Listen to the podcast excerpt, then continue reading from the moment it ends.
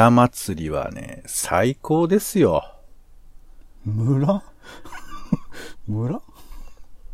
遠くの方でね、太鼓の音がね、薄くなり始めるわけ。ドンドンドンドンドンドン。で、まあ、そんなに慌てることはないけれど、こう、隣歩いてるような子供たちがわーっと駆け出したりとかして。うん、みんな楽しそうなんだなとか思いながら。で、ね、こう住宅がファーっと歩いて、ふらふらいるわけですけど、だんだんと人が集まっていくのがわかるわけですよ。うん。ああ、なるほど。みんな同じとこ、え、同じとこ行くの？なんて思いながら。そしたらだんだんとこう人が集まってきて、ああ、そうか。みんな意外と知ってるもんなんだな、と思って。ゾロゾロゾロ。で、こう、何、特にこう、何、何かこう、見るものがあるわけでも、だらだらとなんとなく、でもそれでもこうね、みんなスマホとか見ながら、こう、でも同じ場所にこう、ちょっとたむろう。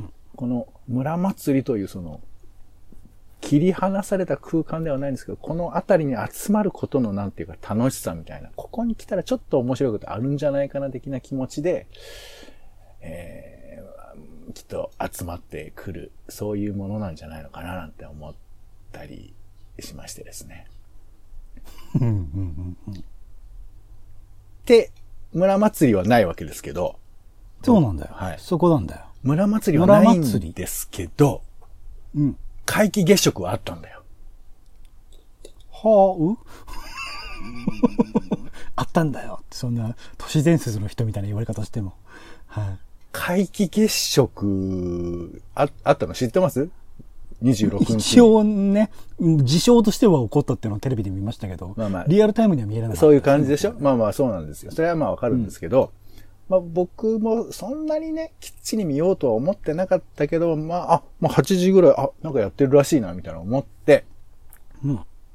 やってるって言ったって、まあ、あの、月と太陽がね、あの、ちょうどいいところみたいなことなんで、ちょっといいかわかんないですけどね。なんかうん。どんなもんだろうと思って、ふらっと歩いてったら、うん。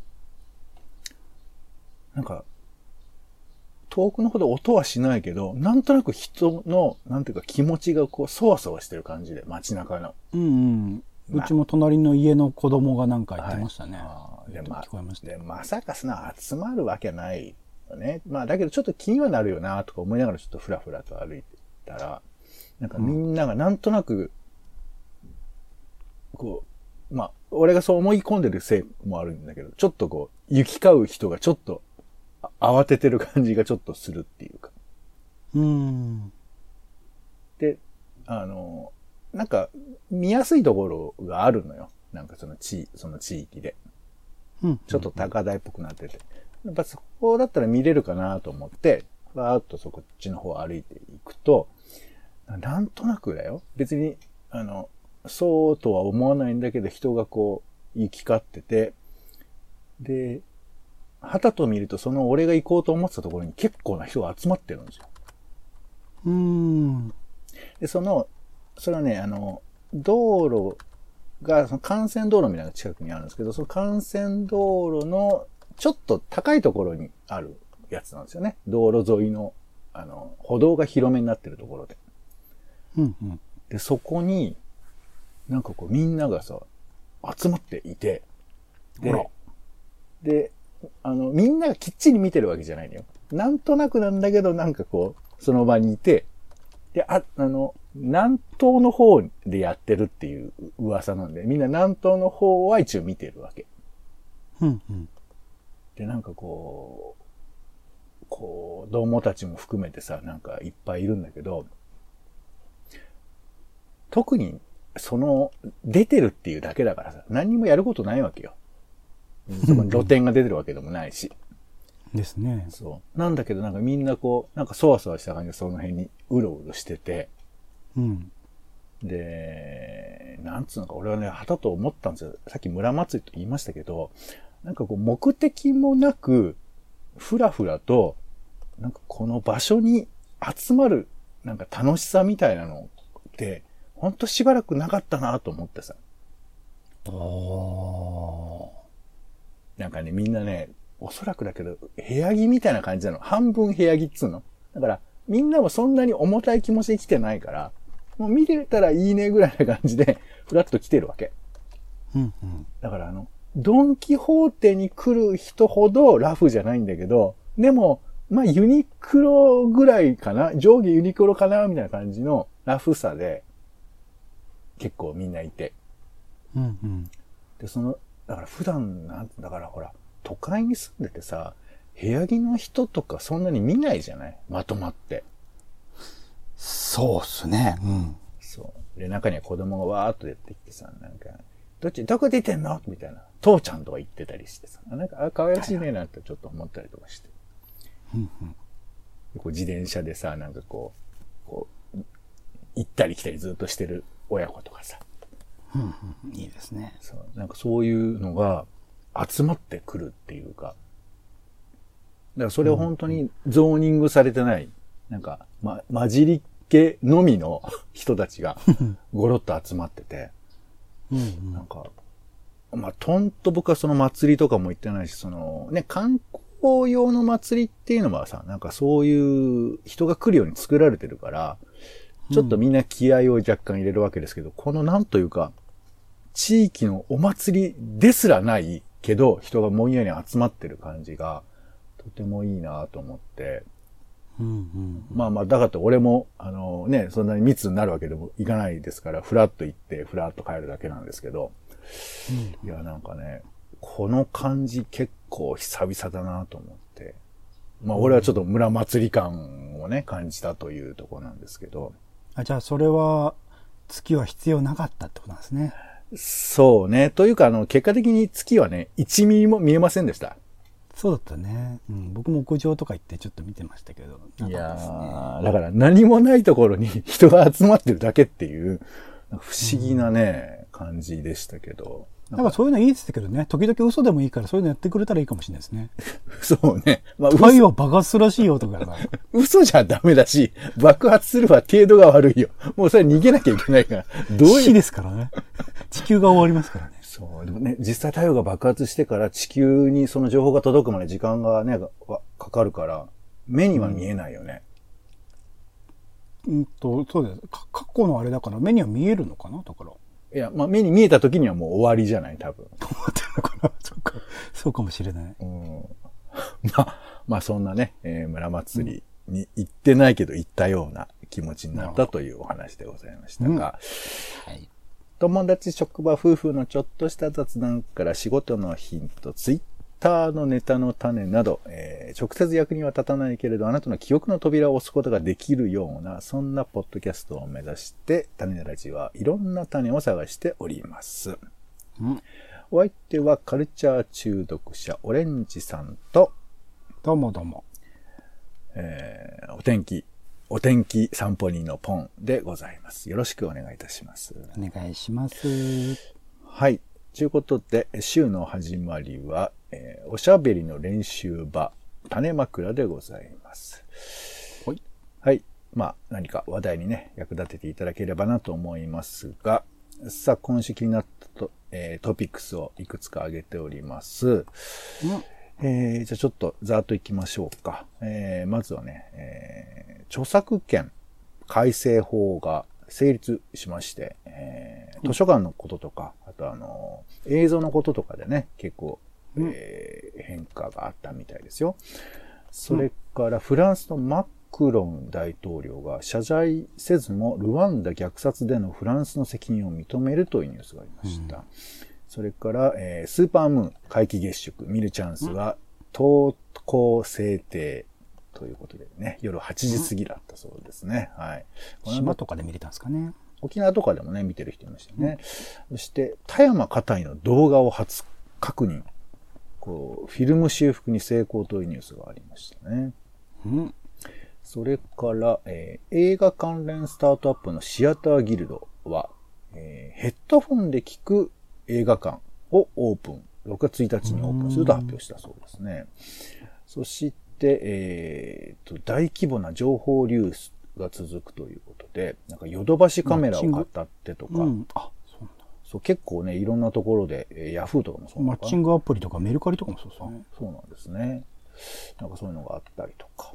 えーそれから会計検査院調査でマイナンバー連携が進まず想定の5%だそうです。ちょっと、まあね、こっちにも責任があるのかもしれませんけど、どうなんでしょうか、一体。信頼感ですね。はい。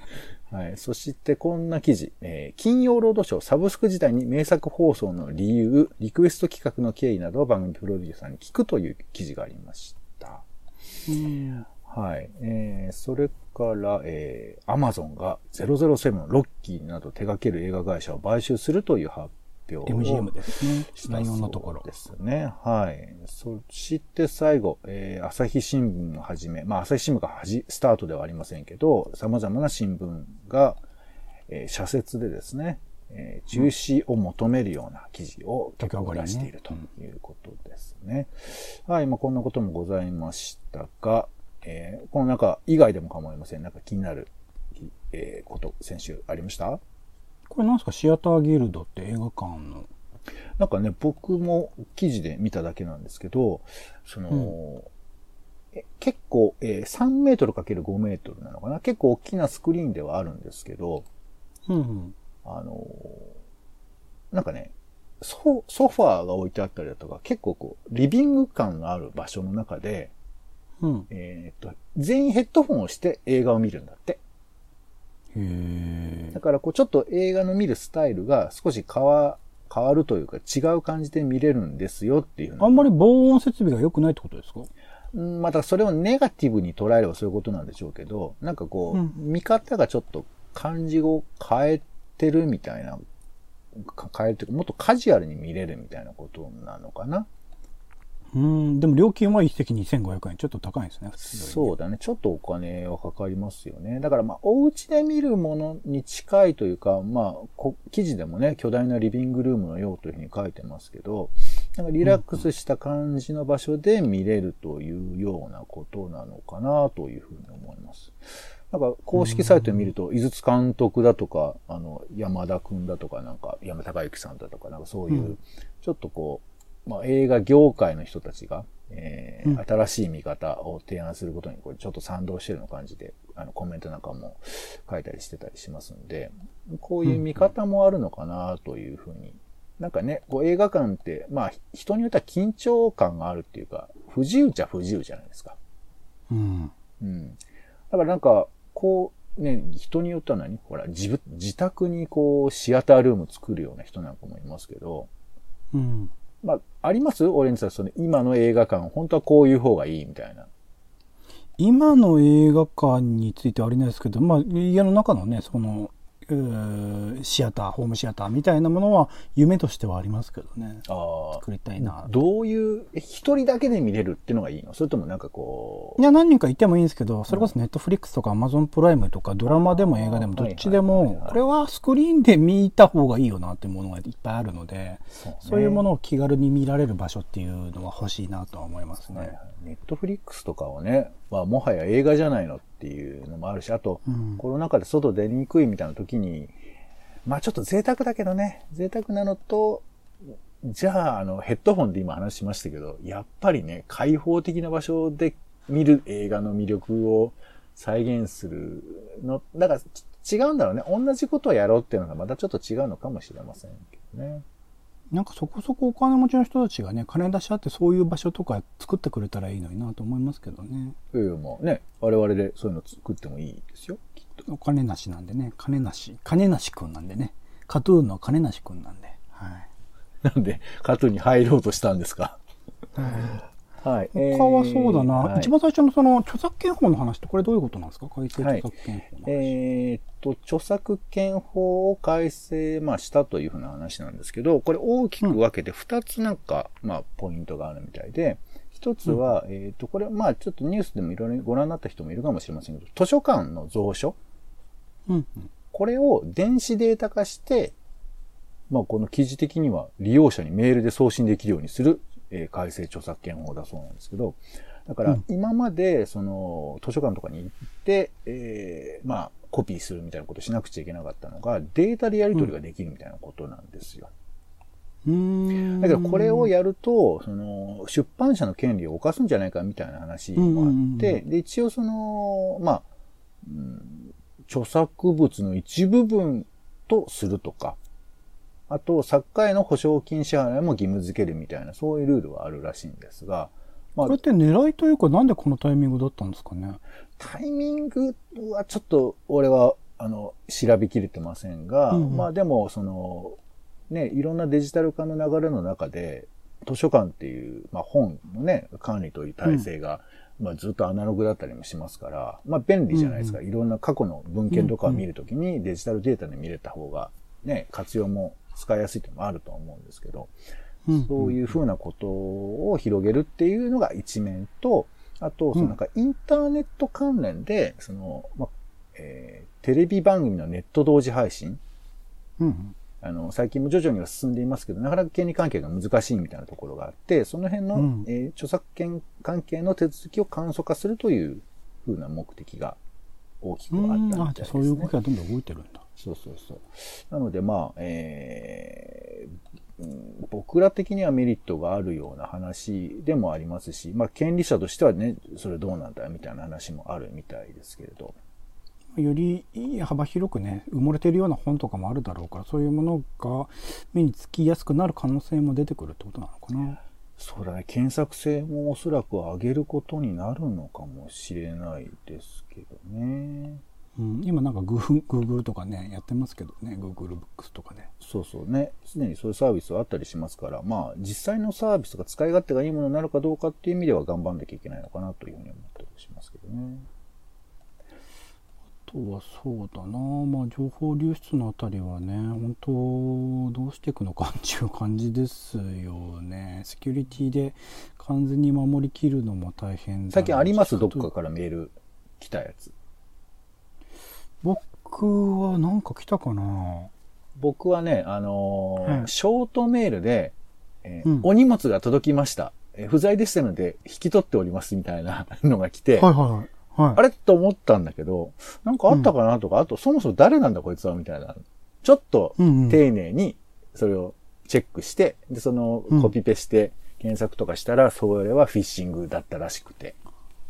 あ僕もドコモ契約してないのにドコモから連絡来ました？それ。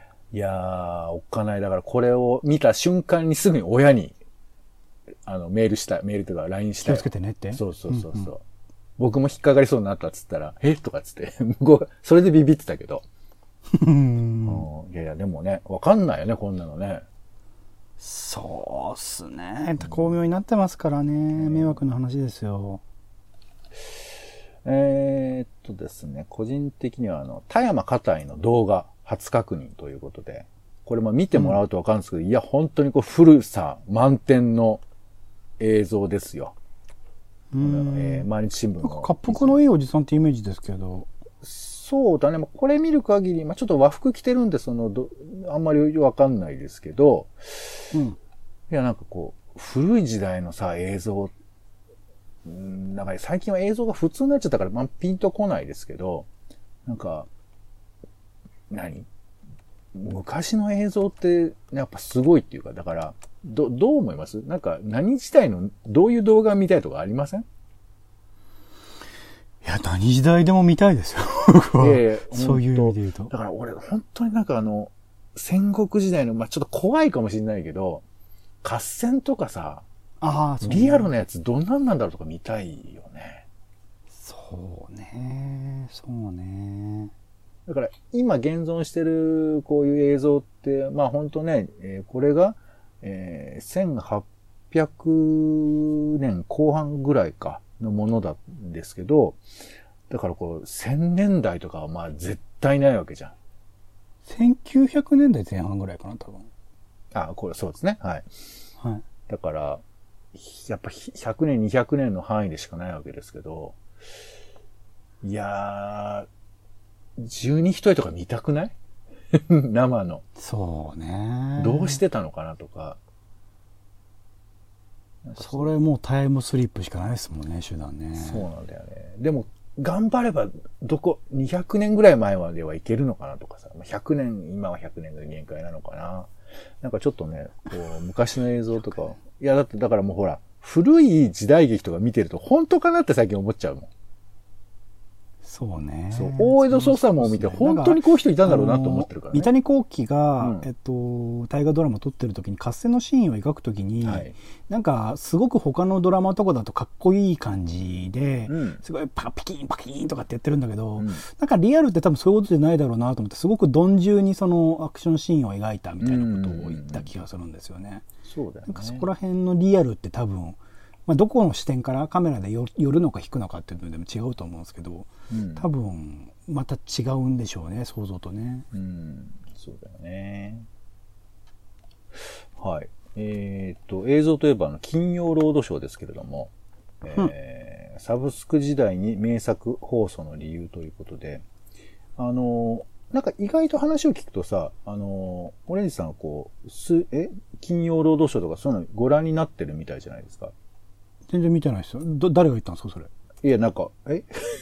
そうだっけ？前なんか、えーハリーポッターかなんかやるんですよとかって言ってなかった？ああ、一応そのピックアップはしてましたけど見てないですよ。あ、急にそんな情報、情報誌の編集者みたいな言い方するのね。だってもうその時間は多分あれですか、ミュージックステーションとかリコカツとかやってる時間じゃないですか。同じことじゃないですか。もしくは僕たちが種ラジの収録をしてる時間じゃないですか。だから同じことじゃないですか。何を言ってるんですか。えー、まあまあ、いやいや、だから僕も何、あの、えー BS プレミアムの映画の紹介とかをしてて、まああれは実際僕も録画してみたりとかもするんですけど、まあ、金曜ロードショーのラインナップも結構これあの、変遷があるみたいで、へえ。今金曜ロード大体同じようなものを毎年回してる気がしますけどね。そうなんですよ。なんかね、でも僕知らなかったけど、なんか、いつもジブリやってる印象だったっていう話もあるんですけど、なんか最近どうやら違うらしくて、へえ。まあ、もちろんその名画と言われるものなんですけど、最近だとスタンドバイミーとかグーニーズとか、天使なんか毎年やってません？そこらいや辺も。、そうだから、もちろん、まあ僕らはね、ちょっと生きながらえ、生きながらえ過ぎたんで、そういう感覚もあるとは思うんですけど、いや、あとほら、番宣的なやつあるじゃん。今度2がややるから1やりますみたいな。今度細田守さんのやつ3週連続でやるんですかね、確かね。そう。まあ、俺は細田守にはそのことをすごく感じるけれど、なんかその辺僕はの、狼子供だけ好き。はい。まあ好きなものを流れるっていう感覚よりも、え、こんな映画やるんだっていう映画をやってほしいなっていうふうに思ってて、はいはい、いいですね。そう、だから、やっぱサブスク時代に自分が見たい映画見れるわけじゃん。うん。だけど、こういう面白い映画ありますよ。で、しかもね、映画って新作だけじゃなくて、やっぱ昔の名画ってのがあるわけですから、なんかそういう風なものをこう拾い起こすみたいな、なんかそういう視点があると、俺はいいなと思うし、やっぱ地上波ってその凄さがあるじゃん。うん。あの、これ面白いですよって言った後に、実際に本当に上映できちゃうわけじゃん。多分このプロデューサーたちは。うん。だからまあリクエストっていう形は取ってはいるんですけど、なんかそういうふうなことができるとかやるってことはいいことだなとちょっと思ったりするんですよね。うん。うん。うん。うん。ねまあイベントもそうじゃん、きっと。みんなで共有しませんかみたいなことだと思うからさ。うん。うん。ちなみになんか、この名画、み、みんなと見たいとかってあります？この名画か。なんかできれば七人の侍とかやってほしいですけどね。ああ、そうね。黒沢明の映画なんつうのはちょっと、ね、やってもなんか BS とかね、なんか端っこでやろうとするけど、ドーンとやってほしいですよ。金曜ロードショーとかでね。うん。東京物語とかね。そうね。白黒にちょっと怯えないでほしいよね。そこはね。あえてね。ういん。や、確かにそうだあとはまあ、もちろん寅さんとか山田洋次作品はね、うん鉄板ですよね。そうだね。おかえりトラさんってあれ BS だったね。あれはまあ、テレ東の特集でね、4K 化したっていう流れだから、あれですけど。おってほしいですねまあ、おかえりトラさんの初放送は BS だったんだなと思ってね。なんか。そうですね。ワウワウで先にやったかな、多分。うん、まあまあ、ワウワウじゃあね、ししょうがないって言うとなんですけど、ちょっと、それはそれでと思います。地上波でね、普通にやってほしいですけどそうね。ね。はい。ありがとうございます。では、えー、そうね。ちょっといろいろとこぼしてますが、あの、まあ、中止の社説については、あの、いろいろとご覧ください。どうなるんでしょうね。はい。えー、では、来週、今週の予定を、えー、ちょっとご紹介していきましょう。真っ暗な予定ですね。うん。えー5月30日は、ゴミゼロの日だそうですよ。はい。そして、えー5月31日は、えー立山ファミリーパークが閉園。これ行かれたことあります？いや、ないっすね。なるほどど。